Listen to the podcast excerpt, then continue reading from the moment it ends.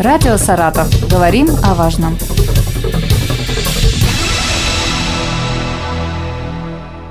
Здравствуйте, у микрофона Елена Тёмкина. Сегодня в нашей студии Валентин Архипов, начальник отдела организации исполнительного производства регионального управления Федеральной службы судебных приставов. Здравствуйте. Добрый день. Валентин Викторович, сегодня поговорим о не очень, может быть, приятной теме, которая касается многих к сожалению, саратовцев расторжение брака. Вот расторжение брака зачастую сопровождается взаимной неприязнью бывших супругов.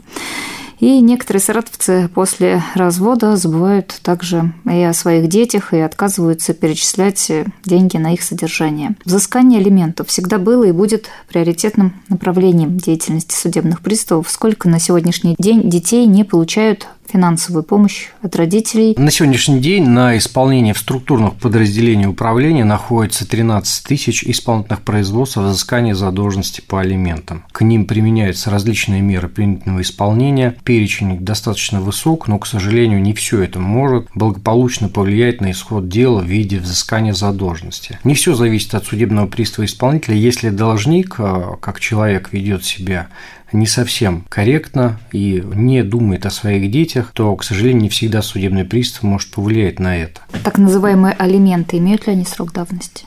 Алименты не имеют срока давности. В судебных решениях прописывается, что лицо, обязанное к уплате алиментам, должно выплачивать до достижения лицом совершеннолетия. Ну и в последующем, если ребенок, например, проходит точное обучение, также могут быть присуждены алименты. Первоначально же алименты взыскиваются до совершеннолетия ребенка.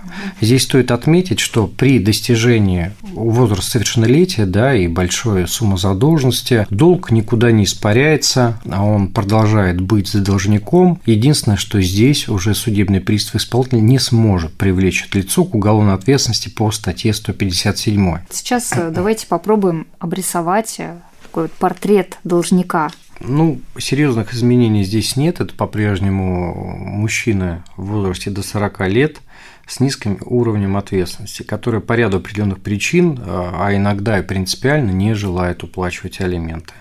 Ну, есть и женщины, таких у нас в регионе 2000, напоминаю, с 13 тысяч на исполнение. Mm, то есть 2000 женщин не платят алименты своим детям? Совершенно верно. Угу.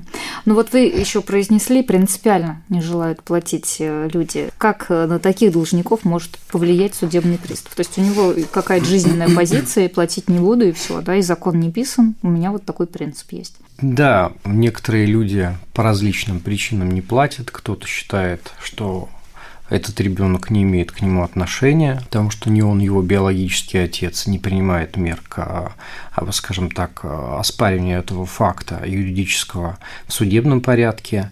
Некоторые просто считают, что даже являясь биологическим отцом, он ничего не должен своему ребенку, он не должен своей супруге, многие считают, что денежные средства идут супруге, а не ребенку, и хотят открыть какие-то неведомые счета, которые будут перечислять своему ребенку. Но мы прекрасно понимаем, что в данном случае это лицо ничего не будет перечислять, оно просто не заинтересовано в участии в жизни своего ребенка. Какие механизмы есть? Понуждения. Ну, это однозначно привлечение к административной ответственности. Это статья 5.35.1 Кодекса об административных правонарушениях. Причем э, в данном случае привлечение к административной ответственности – это первый шаг э, на пути к привлечению к уголовной ответственности. И в данном случае уже наказание может быть более суровым. Если по административному штрафу по 5.35 судом может быть назначена обязательная работа, то были прецеденты, когда злостно уклоняющиеся от уплаты алиментов ограничили свободе, лишали свободы на определенный срок. В том числе, помимо применения мер уголовной и административной юрисдикции, что может повлиять? Ограничение в выезде за пределы Российской Федерации. Как бы эта мера, она работает точно, потому что кто-то скажет, не каждый алименщик позволит себе куда-то выезд, но мы должны понимать, что выезд в соседнюю республику Казахстан – это тоже границы, даже туда лицо, которое имеет задолженность, не имеет возможности попасть, а у некоторых там есть родственники. В том числе ограничения в специальном праве на управление автотранспортного средства. В чем его суть? Если лицо имеет э, водительское удостоверение, имеет транспорт, или он, например, имеет маломерное судно, или, как были тоже прецеденты, ты пилот воздушного судна, то мы можем ограничить правила управления, и после этого лицо не может управлять этим средством транспортным, тем или иным. И в случае, если сотрудники БДД остановят для проверки документов э, нашего алименщика, который ограничен в специальном праве, он будет привлечен к административной ответственности. По факту это как лишение прав на управление транспорта. И по протоколу сотрудника ГИБДД уже это лицо могут поместить под административный арест. А единственное исключение в законе, что мы не можем применять данную меру к лицам, которые ну, находятся в определенных жизненных условиях, как, например, уход за инвалидом, и это транспортное средство необходимо для того, чтобы поддерживать нормальную жизнедеятельность этого родственника, опекуном которого он был признан. Это в том числе осуществление трудовой деятельности официальной, как, например, водитель в той или иной организации, и если он проживает в труднодоступном месте и, соответственно, для появления по месту работы необходим транспорт. В таких случаях, соответственно, это ограничение не применяется. Стоит отметить, вот по ограничению выезде, выезде за пределы Российской Федерации у нас э, применение этой меры позволило взыскать миллион рублей задолженности. Ну, еще раз скажу, что это более точно. Специальное право, оно работает как бы более качественно. 3,5 тысячи должников у нас ограничено в этом праве. В выезде 11,5 тысяч. Если должник официально не работает, я знаю, что есть такая категория граждан, которые специально не трудоустраиваются официально, чтобы не платить алименты. Что в этом случае делают судебные приставы? В данном случае судебные приставы оказывают содействие, в том числе должнику, в трудоустройстве последнего. Они направляют его в Центр занятости населения, выдавая официальный документ, после которого алименщик э, идет в Центр занятости населения, соответственно, районный, и ему предлагают варианты для трудоустройства. Если он ставится на учет в качестве безработного, в том числе производим удержание из этого дохода, потому что большой перечень, на самом деле, доходов, с которым мы можем удерживать. И если у него есть задолженность, даже из этого пособия мы можем удерживать 70%. Если он проявляет себя положительно, соответственно, он трудоустраивается и работает уже в той или иной организации. Из 714 в этом году направленных 400 у нас были трудоустроены. То есть это тоже в определенной степени свидетельствует о сознательности этих людей. Потому что остальные 314 у нас а, либо не дошли, либо не захотели перестать вести, вести маргинальный образ жизни, вспомнить о своем ребенке. Предположим, а, применили весь комплекс мер принуждения, да, запретили выезжать за границу, арест на транспортное средство. Не собирается должник платить алименты. Что делать? Как я отмечал ранее, возможно привлечение лица к административной ответственности по статье 5.35.1 Кодекса административных правонарушений – это неуплата средств на содержание детей или нетрудоспособных родителей. А дальше суд решает назначить какое ему наказание, обычно это обязательная работа. У нас на сегодняшний день составлено 1510 протоколов в отношении лиц, забывших о своих детях. Это на 255 производств больше, чем в логичном периоде прошлого года. Ну и как завершающий этап в данном случае э, это привлечение к уголовной ответственности лица. На сегодняшний день у нас в отношении нерадивых э, родителей возбуждено 823 уголовных дела. Это на 134 больше, чем в аналогичном периоде прошлого года. Ни в коем случае цифра и сравнение с аналогичным периодом для нас не является какой-то статистикой или палочной системой. А мы должны помнить о том, что за этими цифрами стоят дети, которые не получают содержание от своих родителей. Это и питание, это и одежда, это и участие в каких-то развивательных программах, да, которых ребенок лишен, потому что тот или иной родитель забывает о необходимости принять участие в его жизни. Ну, вот вы упомянули про общественно полезную работу. Вот эффект вообще есть какой-то от такой меры воздействия? Зависит от сознательности граждан. Как правило, есть и те, которые привлекаются к уголовной ответственности повторно, и ну, зависит конкретно от человека. Угу. Не сказать, что после этого переломный момент происходит в жизни человека, и он что-то начинает делать если он уже принимает меры к трудоустройству, когда мы его направили, как отмечал, 400 должников у нас э, за счет Центра занятости населения трудоустроились, это в том числе потому, что они этого захотели.